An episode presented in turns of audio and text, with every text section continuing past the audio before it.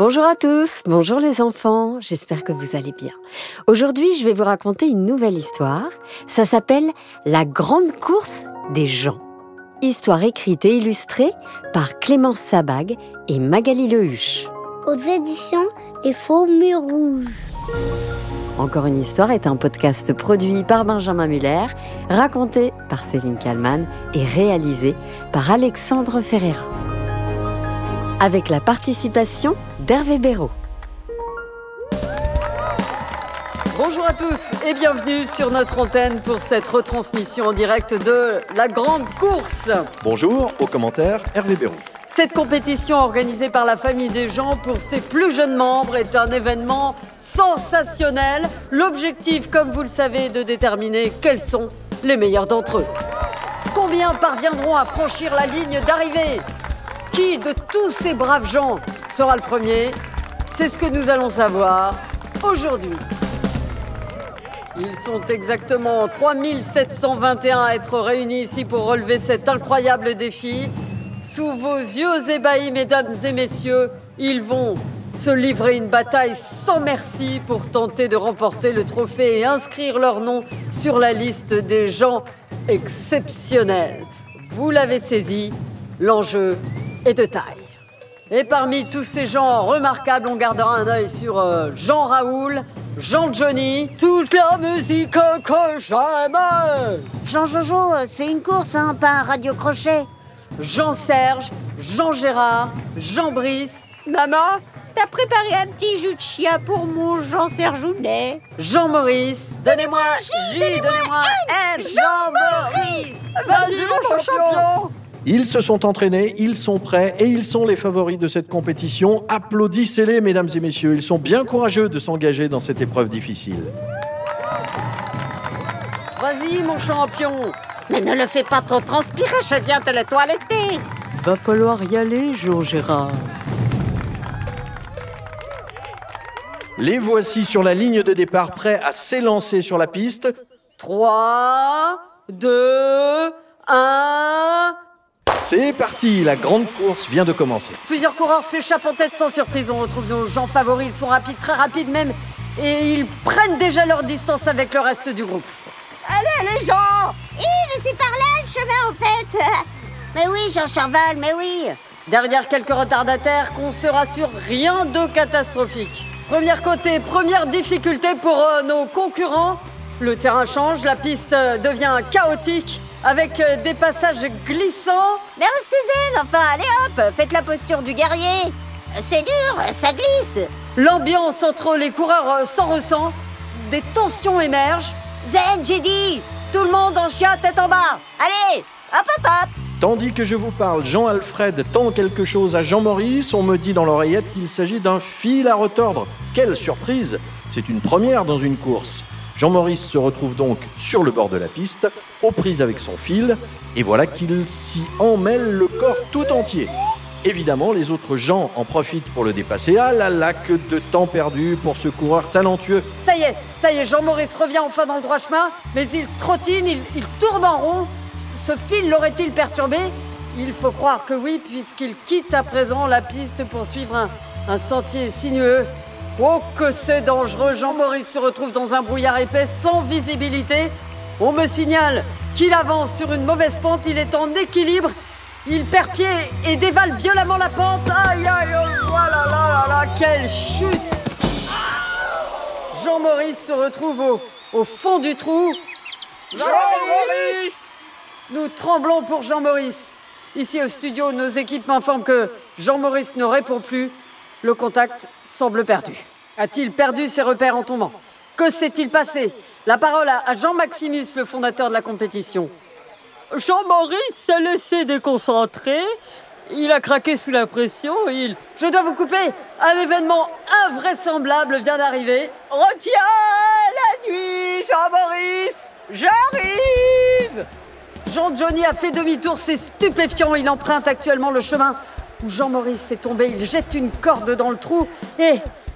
Et oui, c'est fantastique. Jean-Maurice sort du trou. On le sent fatigué, peut-être même blessé, car Jean-Johnny le soutient et l'aide à marcher. Mais il est de retour. Ouf On respire à nouveau que de frayeur.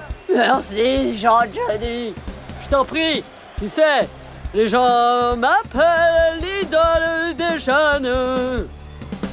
Petit pas après petit pas, Jean-Johnny et Jean-Maurice remontent la pente et reviennent en piste. Oh là là, ces deux coureurs nous font vivre un moment extraordinaire. Extraordinaire. Laissons nos deux valeureux gens reprendre des forces et faisons un point sur les autres concurrents. Jean Raoul se retrouve seul en tête. Le sommet est en vue pour Jean-Gérard et Jean-Alfred. Derrière, Jean-Serge gravit péniblement une côte. Jean Brice, lui, a pris un raccourci, une erreur de stratégie, puisqu'il se retrouve dans une impasse, le demi-tour s'impose. Enfin, tout à l'arrière, on a des coureurs en perte de vitesse, mais aussi des chutes, des abandons et des accidents de parcours, notamment pour Jean-Emmanuel, Jean-Imogène et Jean-Daniel. Quant à nos deux héros du jour, Jean-Maurice et Jean-Johnny, ils continuent à surprendre tout le monde, à commencer euh, par Jean-Gérard et Jean-Alfred qu'ils viennent de rejoindre. Coup de chance, les conditions météo euh, leur sont particulièrement favorables. Des éclaircies offrent une visibilité exemplaire euh, sur la piste. Les quatre coureurs peuvent enfin relever la tête et aborder sereinement ce nouveau sommet. Ah Oh Oh Oh Retiens la nuit. Le répit sera de courte durée. Je viens d'apprendre qu'un phénomène météorologique insolite est en train de s'abattre sur tout le parcours. Il s'agirait d'une pluie de pépins. Dans les rangs, euh, on panique. Jean-Bernard et Jean-Raymond tombent en travers de la piste tandis que de nombreux coureurs arrivent. Et c'est la catastrophe. On assiste en direct, chers téléspectateurs, à un terrible carambolage. Quelle horreur Vous vous demandez certainement comment s'en sortent Jean-Johnny et Jean-Maurice. Eh bien, ils ramassent des pépins qu'ils mettent dans leur sac. Leur étrange attitude n'en finit pas de nous interroger. Pourquoi et dans quel but agissent-ils ainsi? C'est la question que nous nous posons tous actuellement. Alors que cette grosse perturbation s'éloigne pour laisser place à de belles éclaircies, les coureurs se relèvent, la fatigue se fait sentir, Jean-Justin boite pour cause d'épines dans le pied, Jean-Gérard et Jean-Alfred sont arrêtés sur le bord de la route et regardent les autres passer. Vont-ils reprendre leur course en main? Allez Jean-Gégé, allez Jean-Alf Allez Derrière, on peut voir... Oh non Jean-Johnny vient de s'effondrer. On me signale qu'il est tombé sur un os. Mais que diable vient faire un os ici Heureusement, Jean-Maurice est là, une main tendue, et Jean-Johnny repart avec l'os en poche qu'il a ramassé et glissé dans son pantalon. On ne s'étonnera plus des bizarreries de Jean-Johnny. Et nos deux gens continuent à trottiner en discutant comme si de rien n'était. Quel sacré père ces deux-là le peloton de tête approche de la ligne d'arrivée, on sent la pression monter. Jean-Raoul, Jean-Brice et Jean-Serge sont au coude à coude. Jean-Brice tente de se démarquer, il fonce droit devant tête baissée alors qu'un mur se dresse au milieu de la route. L'a-t-il vu? Il semblerait que non. Oh là là, il va droit dans le mur. Bam C'est le choc. Jean-Brice se retrouve au pied du mur, suivi de près par les autres. Jean-Johnny et Jean-Maurice s'approchent à leur tour. Comment ces gens surprenants vont-ils aborder cette nouvelle difficulté? Jean-Johnny sort l'os de sa poche et le plante dans le mur. Il s'en sert comme appui et... Non Ils ont quitté le parcours de la course, mesdames, messieurs. C'est totalement hallucinant. C'est une véritable hémorragie. Les gens se, volatilisent derrière le mur. C'est complètement fou. Il ne reste plus personne sur la piste du jamais vu. Que peuvent-ils bien faire de l'autre côté? Oh, je ne trouve pas les mots pour décrire ce que je vois. Tous ces gens empruntent des chemins de traverse et de façon très créative et personnelle. Quant à Jean-Maurice et Jean-Johnny, je crois qu'ils plantent leurs pépins. Tous les gens se mettent à chanter, à danser, à sauter, à rire et à lire. Oh là là, que d'émotions face à ces gens qui bouleversent les codes de la course. Ils ont, ils ont quitté le parcours pour dessiner le leur. Regardez tous ces souvenirs qui se dessinent sur les visages. Cher caméraman, vous pouvez lâcher votre poste à la ligne d'arrivée. Personne ne viendra vous y rejoindre. Merci les gens de nous faire vivre ces moments extraordinaires. Merci, c'est ça qui est formidable avec la grande course. Elle nous réserve toujours toujours des surprises. C'est la balade des gens heureux. Ouais, mais tu chantes trop bien, Jean-Gérard. Merci, Jean-Raoul. Oh, ça te va bien les dreads, Jean-Alf Merci, Jean-Raoul. J'ai arrêté de me toiletter. Je vous laisse sur ces images des gens heureux et je vous propose de me retrouver bientôt pour une nouvelle émission. Cette fois, nous nous intéresserons au pôle. Nous embarquerons ensemble pour un, un grand voyage qui nous mènera d'un pôle à l'autre, du nord au sud. Un rendez-vous qui s'annonce déjà comme magnétique. Merci Céline, à vous les studios.